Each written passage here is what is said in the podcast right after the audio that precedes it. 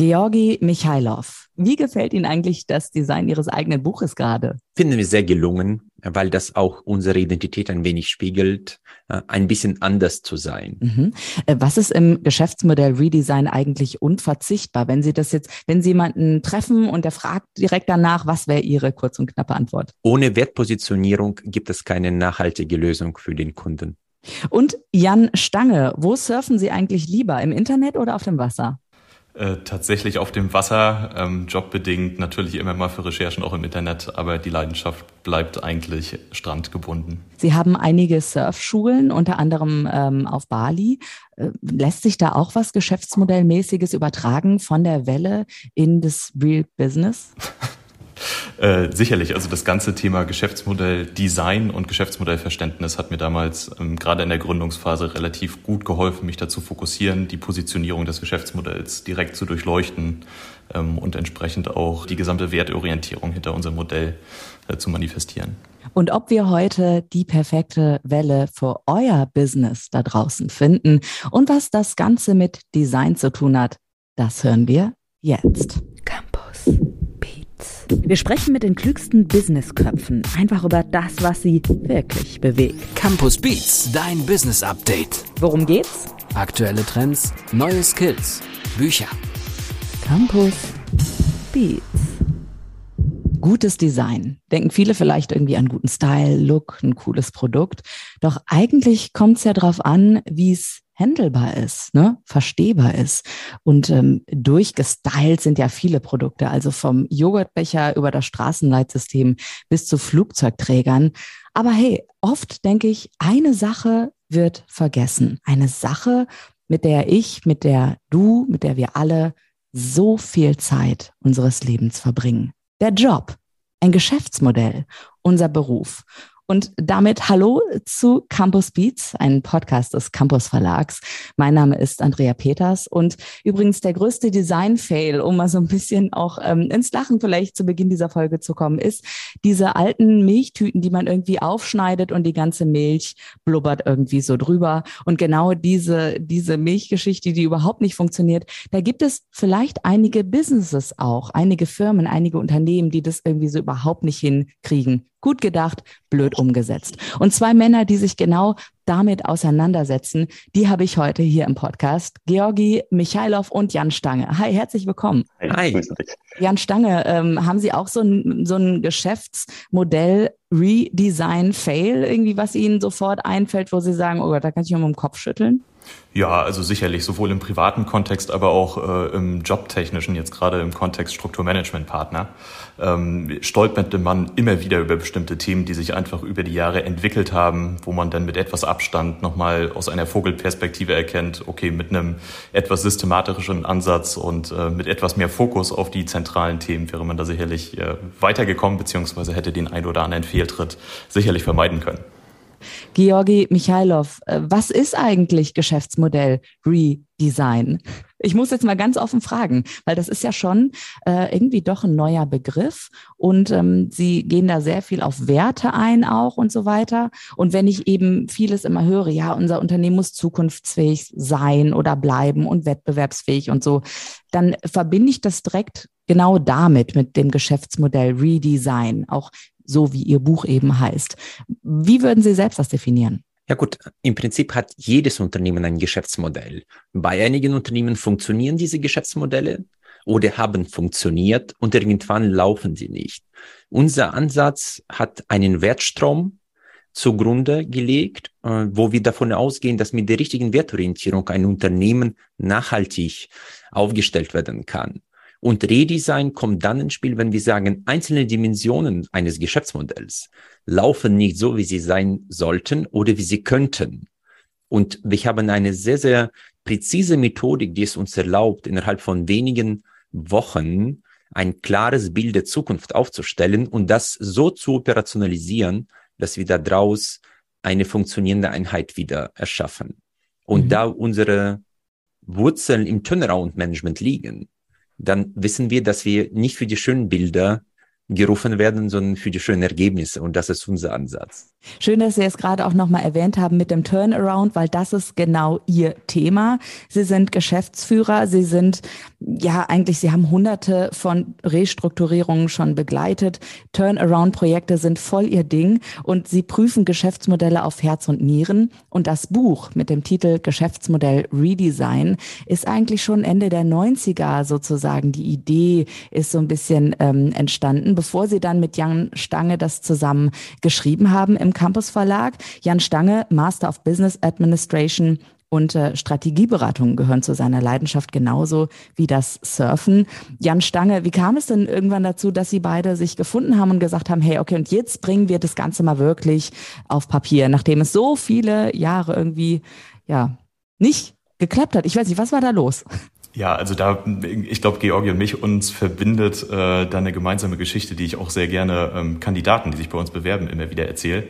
Ähm, ich kam ganz ursprünglich aus der Strategieberatung, habe da sehr früh mit angefangen, mit ungefähr 18 Jahren, damals ähm, auch während des Bachelors meine erste eigene Strategieberatung gegründet, konnte mich immer für konzeptionelle Arbeit, für die Metathemen, für Strategie begeistern, habe in Lissabon auch nochmal das gleiche Modell gewählt, auch wieder eine gleiche ähm, Art von Strategieberatung da gegründet und irgendwann bin ich zu dem Punkt gekommen, dass es mir nicht gereicht hat, immer nur auf der Metaebene zu arbeiten. Ich wollte Unternehmer werden. Ich hatte diesen, diesen Unternehmergeist schon immer vor Augen und wollte zeitgleich aber auch dieses Berater-Dasein eigentlich nicht direkt akt acta liegen. Und dann habe ich mal geschaut, wo man eigentlich Unternehmertum tatsächlich mit Beratung verknüpfen kann und bin da über das Thema Turnaround Management gestolpert und bin im Zuge meiner Bewerbungsprozesse nach dem Master schwer an SMP vorbeigekommen. Ja, die waren damals bei der Brand 1, ich glaube, äh, unter den erstplatzierten äh, Top-Beratungen Deutschlands gerankt worden. Und als ich mich das erste Mal bei SMP beworben habe und da auch beim Vorstellungsgespräch war, da hatte ich Georgi äh, Michailov noch nicht direkt persönlich kennengelernt, ähm, muss man auch sagen, SMP hat in den letzten Jahren eine enorme Entwicklung hingelegt, was Arbeitgeberattraktivität angeht, was unseren ganzen Außenauftritt, die Professionalisierung unserer Methoden und Tools angeht. Ähm, der erste Eindruck war erstmal, hm, wahrscheinlich eher Richtung Steuerberatung hier gelandet, ja, also äh, tatsächlich sehr ich sag mal, konservativ noch gehalten, das Unternehmen, und hat mich im ersten Moment gar nicht so sehr angesprochen. Als ich dann äh, Georgi bei der zweiten Vorstellungsrunde, das war, ich glaube, in Düsseldorf, unten in der Lobby in einem Hotel kennengelernt habe zu einem ganz kurzen Gespräch, da hat's, äh, möchte ich mal sagen, direkt Klick gemacht und ich habe mich damals aktiv für ihn als Mentor entschieden und weniger für SMP. Ähm, Georgi hat damals schon alles für mich verkörpert, was mir eigentlich wichtig war, nämlich Unternehmertum zu verknüpfen mit diesem wertorientierten Berateransatz.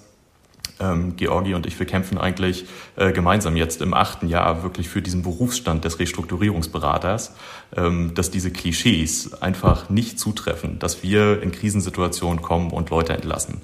Das stimmt einfach nicht und das greift zu kurz. Wir verstehen Turnaround ähm, tatsächlich immer als ganzheitliche Betrachtung des Unternehmens. Und ähm, ich bin fest davon überzeugt, dass man Unternehmen in Krisensituationen nur helfen kann, wenn man sich das Geschäftsmodell ganzheitlich anguckt und dann entsprechend die notwendigen Mechanismen findet, um zu adjustieren und nachhaltig wieder profitabel zu gestalten. Das machen Sie ja unter anderem mit ja einer hervorragenden Anleitung, wie ich finde, in Ihrem Beruf Geschäftsmodell Redesign. Untertitel ist Dimensionen bewerten, Werthebel identifizieren und Transformation gestalten. Das sind erstmal große Begriffe, aber dann habe ich eben durch dieses Buch geblättert, übrigens auch schön designt mit den, mit den farblichen Aufteilen und so. Also ich wusste ganz genau, wo bin ich immer, wo kann ich hin. Dann am Ende noch dieser Selbsttest. Ne? Also es hat richtig Spaß gemacht, durchzublättern. Ich konnte auch immer wieder nachlesen, bestimmte Kapitel, ne? oder auch nochmal nachblättern. Dann dazwischen immer diese, diese Zitate. Ich merke schon, ich schweife ab. Ich bin Fan halt des Buchs. Aber ähm, was eben mir aufgefallen ist, dass sie auf diese, also eine klare, eine klare Anleitung sozusagen den Lesenden mitgeben, wie man vorgehen kann, ganz klar. Und da würde ich jetzt noch einmal tiefer reingehen. Beat on Repeat. Georgi Michailov, ich habe gelesen, Wertepositionierung und Kernstärken kennen, Zahlungsbereitschaft der Kunden, äh, Wertedisziplin. Vielleicht füllen Sie das Ganze mal mit Leben, mit äh, Anekdoten vielleicht auch, die Ihnen passiert sind, wie Sie drauf gekommen sind, die nicht im Buch stehen. Sehr, sehr gerne. Ich meine, bei uns beginnt alles bei der Positionierung eines Unternehmens, weil wir fest davon überzeugt sind, dass ein Unternehmen dafür da ist, ein Problem des Kunden zu lösen. Nur wenn man das nicht differenziert genug macht, bleibt nur ein einziges Argument, das ist der Preis. In dem Moment, wo Sie einen differenzierenden Mehrwert schaffen, werden Sie bei dem Kunden auch die maximale Zahlungsbereitschaft abverlangen können. Und äh, wenn wir jetzt an Starbucks denken, die verkaufen Ihnen eine Tasse Kaffee zu einem 800. Preis der Herstellkosten. Und das ist nicht, weil der Kaffee so gut schmeckt, sondern ein Flair und ein Logo und ein kultiges, eine kultige Atmosphäre ihnen etwas vermittelt, was sie nicht nur mit ähm, Kaffee bezahlen, sondern sie bezahlen mit allen Sinnesorganen, die sie erleben. Und das ist die Grundlage der Positionierung. Ich möchte sehr gerne dort beginnen, wo das Fundament des Erfolges gelegt wird. Und das ist leider da, wo es vielleicht am wenigsten aufmerksam, an Aufmerksamkeit gewonnen wird, nämlich, dass die Unternehmer sich äh, mit eigener Differenzierung im Markt beschäftigen. Ja. Und deswegen genau, also wie mache ich das? Das ist ja die große Frage. Ne? Also klar, ähm, Starbucks als, als Marke verstehe ich alles. Nur wenn ich im eigenen Business bin und ich bin vielleicht auch betriebsblind, weiß ich ja gar nicht, wo kann ich wie ansetzen, um das Starbucks-Flair, nenne ich es jetzt einfach mal, in mein Unternehmen auf meiner Ebene irgendwie mhm. zu sehen überhaupt. Wie gelingt das denn? Betriebsblindheit ist, glaube ich, ein sehr, sehr guter Aspekt. Das ist sogar in unserem eigenen Unternehmen leicht feststellbar. Deswegen werden wir auch von außen mitgecoacht. Äh, wir haben einen externen äh, Berater oder eine Beraterin, die uns unterstützt seit zweieinhalb, drei Jahren, weil wir sagen, wenn man erfolgreich bleiben möchte, sollte man sich auch reflektieren können. Und wenn man genug Selbstwertgefühl Gefühl vorweist, kann man das auch gut machen. Und da brauchen wir auch manchmal Unterstützung von außen. Und das Gleiche gilt auch hier. Äh, wir sind keine Freunde der Beratereinsätze, die ewig dauern, sondern wir sind fest davon überzeugt, dass die Berater dafür gezahlt werden, dass sie wieder gehen. Und das ist ein nachhaltiger Ansatz, weil man dann immer wieder gerufen wird, wenn es notwendig ist, aber nicht permanent und zum Beispiel auch Reflexion der eigenen Stärken. Manchmal übersieht man, was man hat. Oder manchmal ist man nicht mutig genug, das auszuprobieren, was einem sozusagen äh, vielleicht zu zackhaft anzugehen erscheint. Mhm. Und deswegen, wir empfehlen entweder zum Beispiel unseren Test zu machen, das aber ehrlich, ja, nicht mit Sollvorgaben im Inneren, sondern mit einer klaren Reflexion der eigenen Potenziale. Und wenn man unseren Test, was übrigens auch online zur Verfügung steht, äh, durchmacht, das erfordert zwar drei, vielleicht vier Stunden Arbeit, aber am Ende bekommt man ein fundiertes Bild der eigenen Stärken. Mhm. Weil wir fest davon überzeugt sind, dass nur durch Stärkenstärkung sie nachhaltig erfolgreich sein können. Ah, okay. Weil die meisten versuchen, die Schwächen auszumerzen. Aber mit Schwächenausmerzung werden sie nie bei Olympia erfolgreich sein. Sie können mhm. dann nur erfolgreich sein, wenn sie ihre Stärken bis zu Exzess ja, ausbauen. Jan Stange, jetzt kann ich mir vorstellen, dass wenn Sie in so ein Business kommen und eben, naja, also die Leute, die das Unternehmen gegründet haben, die haben sich ja auch was dabei gedacht. Die haben sich ja auch genau ihr Unternehmen, sage ich jetzt mal, designt und wie die Abläufe sind. Und ähm, das hat sicherlich viel mit Emotionen zu tun. Wenn Sie dann dahergehen und sagen, wir gehen das Ganze jetzt mal anders an. Haben Sie da auch schon Widerstand mal erlebt und äh, mussten überzeugen oder wie konnten Sie dann auch überzeugen, warum es so wichtig ist, an diese Wertepositionierung zum Beispiel oder auch in die Wertedisziplin heranzugehen? Ja, sehr gutes Beispiel. Also wir agieren häufig ja immer im Grenzbereich. Das heißt, wir kommen relativ, ähm, ich sag mal, in einer frühen Krisenphase rein, wo man vielleicht noch die Chance hat zu agieren, es aber noch nicht so spät ist, dass man sagt, okay, das Unternehmen muss jetzt tatsächlich beispielsweise die Insolvenz anmelden. Und genau in diesem Kontext ähm, agieren wir sehr eng zusammen mit der Eigentümerfamilie, ist es häufig, also den Gesellschaftern, der Geschäftsführung auf dieser Ebene. Und meistens ist die Situation schon eingetroffen, dass die Betroffenheit da ist. Das heißt, man spürt, okay, jetzt muss sich etwas verändern. Äh, das gibt uns natürlich die Chance, dann auch tiefgreifende Veränderungen gemeinsam mit dem Management einzuleiten. Letztendlich ist es so, dadurch, dass es betroffen macht, gibt es immer auch Emotionalitäten. Alle unsere Berater ähm, suchen wir tatsächlich auch in dem Auswahlprozess sehr handverlesen aus. Das heißt, wir suchen eigentlich immer Charaktere, die sich rein vom Naturell eigentlich ausschließen würden, nämlich hochanalytische Typen, die ein bisschen, ich sag mal, mehr unter äh, der Haube haben und hochkomplexe betriebswirtschaftliche Zusammenhänge erfassen können und auf den Punkt bringen können. Und zeitgleich suchen wir hochempathische Menschen. Ich habe das immer wieder erlebt, gerade bei Eigentümern, ähm, die dabei sind oder Gefahr laufen, alles zu verlieren, dass die sehr emotional reagieren können. Äh, und da müssen wir natürlich auf der einen Seite sehr menschlich agieren und ein offenes Wort haben und auch mal für kurze Momente die Betriebswirtschaftslehre kurz beiseite packen, äh, einfach um ich sag mal, Leute auch aufzufangen und in diesen schwierigen Zeiten zu begleiten und dann aber wiederum auch irgendwo schaffen, über Zahlen, Daten, Fakten konkret zu sprechen, da die Konsequenz und das Verständnis im Mindset-Shift zu bewegen. Äh, und wie sagen wir immer so schön, Knappheit schafft Klarheit. Das heißt, in den Situationen, wo wir agieren, zeigen die Zahlen letztendlich ganz oft äh, schon den Weg auf das gepaart mit einem Einfühlungsvermögen und mit einer guten menschlichen Beratung hilft uns dann letztendlich auch gemeinsam mit der Geschäftsführung, mit den Gesellschaftern da die notwendigen, richtigen Schritte einzuleiten. Wie ist das eigentlich, Georgi Michailov? Sie haben ja eben jetzt das Buch auch, was so, ja, ich weiß nicht, als ich weiß gar nicht, also es ist einfach so ein Praxisbuch auch, ja, also wo man immer wieder äh, blättern kann. Aber was würden Sie denn sagen, was war für Sie der Antrieb, dass Sie das einfach jetzt auch mal in Worte fassen wollten? Also waren da, haben Sie einfach gesehen, so als Branchenexperte, der Sie ja auch sind, okay, da läuft so viel schief. Ich möchte jetzt mal ein bisschen was weitergeben, damit vielleicht ich als Berater mich arbeitslos mache selber? Ja, unsere Erfahrung äh, ist, dass wenn wir etwas rausgeben, heißt es das nicht, dass das auch von jemandem anderen umgesetzt wird. Weil auch in unseren äh, Unternehmen, die wir beraten, ist selten ein Erkenntnisproblem. Meistens ist es ein Umsetzungsproblem. Von der Seite mache ich mir keinen äh, Kopf, dass wir durch Weitergabe unseres Know-hows uns arbeitslos machen.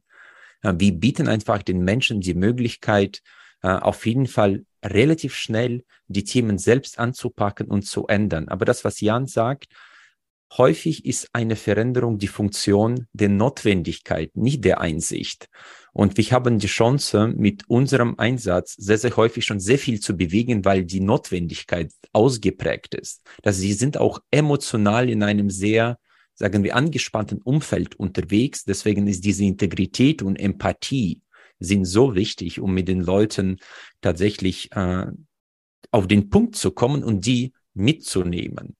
Und für mich persönlich war das immer ein Thema, um didaktisch sehr gut zu sein, sollte man schreiben. Und das war auch eine der Effekte aus diesem Buch. Wenn Sie wirklich alles durchdenken, was Sie aufs Papier bringen, werden Sie nur besser. Und unser Anspruch ist, besser zu werden. Und deswegen war auch das Buch das Ergebnis dieser Überlegungen, das heißt, etwas für die Praxis zu entwickeln, weil auch für unsere eigenen Mitarbeiter ist es natürlich ein hilfreiches Standardwerk, deswegen stehen wir auch dahinter, dass das auch in der Praxis funktioniert. Ja. Ähm, was würden Sie denn sagen, weil Sie haben ja nun schon hunderte Projekte auch begleitet und haben eben viele Geschäftsmodelle auch schon gecheckt, geprüft. Ähm, was würden Sie denn sagen, braucht ein Geschäftsmodell auf jeden Fall? Also wann merken Sie, das hat wirklich, das hat diesen einen Funken, dieses Geschäftsmodell. Ist das die Leidenschaft der Gründerinnen und Gründer? Ist das eine analytische Seite? Was braucht es? Das heißt, emotional können Sie Folgendes für sich einschätzen. Reden Sie mit den Vertriebsleuten und wenn bei denen die Augen leuchten, äh, wenn sie über eigenes Produkt reden, dann wissen Sie, in diesem Unternehmen gibt sehr viel Potenzial auf jeden Fall aus der Marktperspektive. Wenn Sie sich schämen, bei dem Kunden das eigene Produkt zu verkaufen, dann wissen Sie, okay, hier ist ein Innovationsstau in den letzten Jahren entstanden. Und äh, das ist jetzt, sagen wir, erster Stresstest für die Positionierung eines Unternehmens. Ansonsten ist das, was wir vorfinden, meistens sehr fähige Menschen, meistens auch in der zweiten Führungsebene, die erste Führungsebene ist einfach häufig massiv unter Druck. Und da muss man sehen, wie man die stützt, manchmal aufstellt, weil äh, man muss mit großem Respekt an die Unternehmer rangehen, weil die in den letzten Jahrzehnten Unglaubliches geleistet haben. Und deswegen, da ist zum Beispiel Arroganz absolut nicht angebracht, weil auch wenn das zurzeit nicht läuft, Es ist manchmal auch dynamisches Umfeld, wo man falsch abgebogen hat. Mhm. Und Aber- da muss man zurückkommen. Ja. Bei Arroganz würde ich jetzt zum Beispiel sagen, ja, klar, will niemand in seinem Unternehmen und ist auch ein Wert, den ich nicht vertreten möchte. Aber wenn ich jetzt wirklich für mein Unternehmen äh, die Werte aufschreiben müsste, muss ich ganz ehrlich sagen, hätte ich schon Probleme bei den Vokabeln. Also es fängt ja wirklich im ganz Kleinen an. Werte finden, definieren und dann auch annehmen für sich selber. Wie, wie kann ich das als Unternehmerin denn angehen für die Leute, die uns jetzt zuhören? Gar nicht. Das heißt, äh, wir empfehlen explizit nicht, die Werte aufzuschreiben, an die Wand zu hängen und die äh, vorlesen zu lassen. Das bringt 0,0. Weil die Werte folgen der Struktur im Unternehmen, nicht den Überschriften an den Wänden. Und deswegen ist es einfach wichtig zu verstehen, was ist die Philosophie, mit der sie den Markt angehen. Wir sprechen von der Wertorientierung sehr viel. Wenn wir etwas vor Augen haben, dann ist einfach die Maximierung der Zahlungsbereitschaft unserer Kunden. Das ist der absolute Prüfstein. Alles äh, sollte, wie Jan, wir haben das letzte Mal äh, darüber gesprochen, äh, von Andreas Kufner, unser Boot schneller machen, ja, damit wir schneller an, am Ziel ankommen. Und die Werte an der Wand machen unser Boot sicher nicht schneller. Aber wenn Sie sagen, ich möchte mit jedem Schritt, den ich jetzt vornehme, die Maximierung der Zahlungsbereitschaft meiner Kunden erreichen, das heißt, dass sie mich wollen zum höheren Preis, dann werden sie einen Schritt näher zum Erfolg kommen. Und das ist der bessere Prüfstein als Integrität, Arroganz äh, und keine Ahnung für welche Werte, die generisch über 99 Prozent aller Unternehmen weltweit äh, austauschbar sind. Ja. Okay, jetzt möchte ich natürlich auch den Tipp überhaupt mitnehmen. Wie kann ich es dann schaffen, dass die Zahlungsbereitschaft der Kundschaft steigt? Gerne. Also letztendlich geht es um die Mehrwertgenerierung. Und Mehrwertgenerierung ist genau wie Georgi sagt, vielmehr ähm, das Selbstverständnis, was ich letztendlich als Kundennutzen eigentlich liefern möchte. Das heißt, in erster Linie geht es für mich eigentlich darum, dass ich als Unternehmen zunächst mal meine absoluten Kernstärken selbst erkenne und verstehe. Ähm, das ist auch im Kontext der Positionierung und der Abgrenzung zum Markt und zum Wettbewerb, glaube ich, eins der allerersten Themen, die man für sich erkennen muss. Wenn ich dann weiß, in welchen Märkten ich eigentlich auch mit meinen Kernkompetenzen gewisse Kundengruppen erreichen kann, dann ist es, glaube ich, sehr, sehr wichtig, genau zu verstehen, worum geht es eigentlich dem Kunden. Und daran anknüpfend gestalte ich dann eigentlich erst das genaue Produktdesign, dann die bestmögliche Wertschöpfung, Qualitätssicherung. Und erst wenn diese Aspekte nachher in dem Vordergrund stehen, nämlich ich habe den Kunden, die absolute Kundenzentrierung im Vordergrund und ich achte mal weniger darauf, was ich momentan vielleicht auch mit einer internen Kostenposition habe oder ähm, wie meine perfekte Wertschöpfung dahinter aussieht, wenn ich den Kunden in den absoluten Mittelpunkt stelle. Und der Kunde wahrnehmbar spürt, ich kriege hier mehr, als ich eigentlich möchte. Das beste Beispiel ist da immer Apple mit seiner Produktstrategie. Ja, wenn man sich anguckt, was ein iPhone in der Herstellung kostet und für welchen Preis wir alle ähm, quasi schon wie gläubig religiöse Leute in die Apple Stores laufen und für Tausende von Euro Apple-Produkten kaufen, dann äh, ist das das beste Beispiel, dass Apple es geschafft hat, uns Mehrwerte zu suggerieren, weil wir in dem Fokus standen, weil uns ein neuer Lifestyle beigebracht wurde, weil die Marke und die Produkte natürlich auch für was stehen, wie sich Leute selber sehen wollen und selber selbst verstanden haben wollen. Also sie spielt sehr stark mit dem Thema der Identität und des Selbstverständnisses. Äh, Und das sind die Themen, die nachher dazu führen, dass man sagt, dafür zahle ich mehr. Und ähm, von daher ist das Verständnis, was sind meine Kernstärken, was sind die Kundenmärkte, die ich betreue und äh, was ist der absolute Kundennutzen im Zuge der Kundenzentrierung für mich so genau der Punkt. Da braucht Vielleicht- es ja eigentlich genau wie ein Produktdesigner auch einen eigenen, eigenen Redesigner nochmal, oder? Ist ja eigentlich ein eigenes Berufsfeld sozusagen. Gut, dass die Leute Sie jetzt kennen, die gerade diesen Podcast hören. Äh, Georgi Michailov, Sie wollten dazu noch äh, was sagen, noch was hinzufügen? Genau, ich wollte nur ein paar praktische Ergänzungen noch dazu packen, äh, weil wir beobachten sehr häufig, dass bei einer Transformation man nach ihm mehr denkt, anstelle nach weniger zu streben. Der Erfolg beginnt häufig bei einem Nein. Eine erfolgreiche Info äh, Transformation beginnt häufig bei einem Nein. Und äh, die Leute tendieren dazu, zu viel anzufassen. Und wir empfehlen auch eigenes Angebotsportfolio im ersten Schritt nach Stärken zu sortieren, zu sagen, äh, wo fokussiere ich mich? Weil Energie folgt dem Fokus. Sie können nicht zu viele Themen angehen und es ist einfach ein Trend, mehr, mehr, mehr. Also wir empfehlen immer Fokus, Fokus, Fokus. Und wenn Sie das beherrschen, werden Sie erfolgreich sein, weil nur eine scharfe Nagel geht sehr sanft in eine Wand rein. Ja.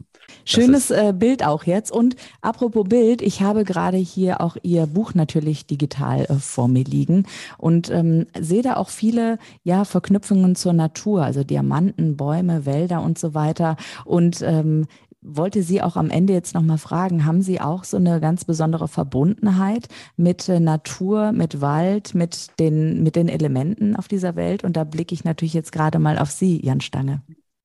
Ja, absolut. Ich hatte mit äh, Georgi, bevor wir das Buch geschrieben haben, äh, auch schon weitere Gedanken mal geteilt. Ähm, ich hatte damals während des Masters schon mal die Idee gehabt, auch ein eigenes Buch zu schreiben und da war vielmehr die Analogie zu einem Baum zu sehen, äh, also ein Unternehmen als Baum zu vergleichen. Äh, wir sprechen in der Betriebswirtschaft über Liquidität. Ja, das ist quasi der, der Lebenssaft, der durch einen Baum fließt, ja, und das ganze, ganze Thema am, am Leben hält. Äh, wir sprechen über Wachstum. Wachstum finden wir auch immer wieder in der Natur. Wir sprechen über Wellenbewegung, wenn ich jetzt äh, den Einstieg, die Analogie zum Surfen finde, auch da über Zyklen, äh, Unternehmensphasen, Hochphasen, Tiefphasen, Täler, Spitzen, ähm, da gibt es natürlich überall Referenzpunkte auch in die Natur hinein. Und letztendlich, was ein ganz starker Fokus jetzt auch immer mehr wird, ist natürlich das gesamte Thema Nachhaltigkeit im Zuge von, von ESG-Kriterien, die jetzt nicht mehr als, ich sag mal, Greenwashing und als äh, Marketinginstrument gesehen und verstanden werden, sondern wirklich fundamental Einzug halten in die strategische Ausrichtung von Unternehmen.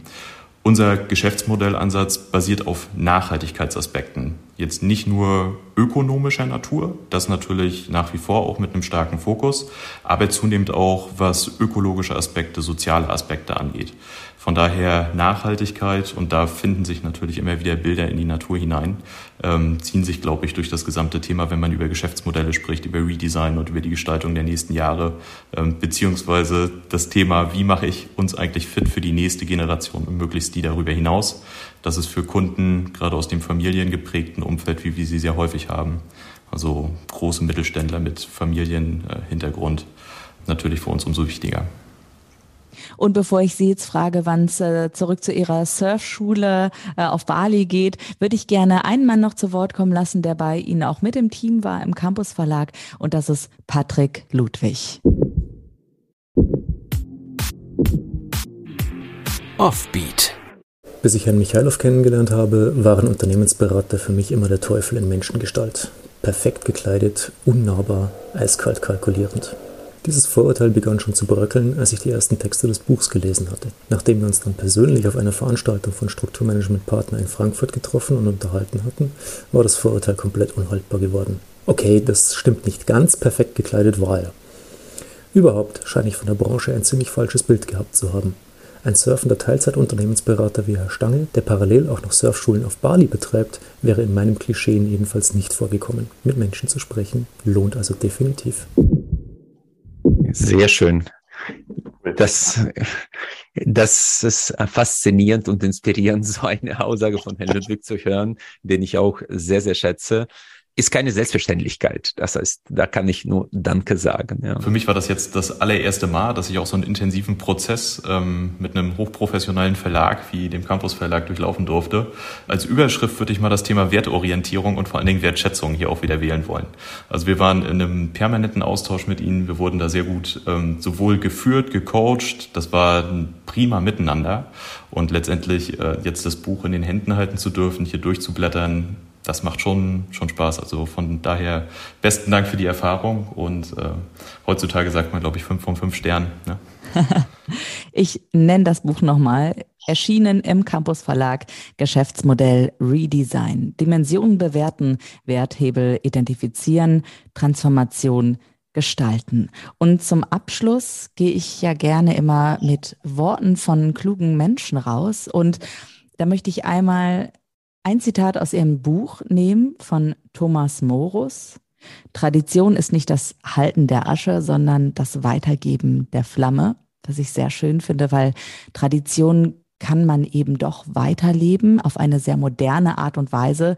Und genau wie das gehen kann, steht bei Ihnen im Buch Geschäftsmodell Redesign. Und noch ein schönes Zitat, Stärken, Stärken. Finde ich wunderbar. Die Stärken stärken. Dankeschön an Georgi Michailov und Jan Stange heute. Ihnen gehört natürlich das letzte Wort. Vielen herzlichen Dank, Frau Peters. Das hat wirklich Spaß gemacht.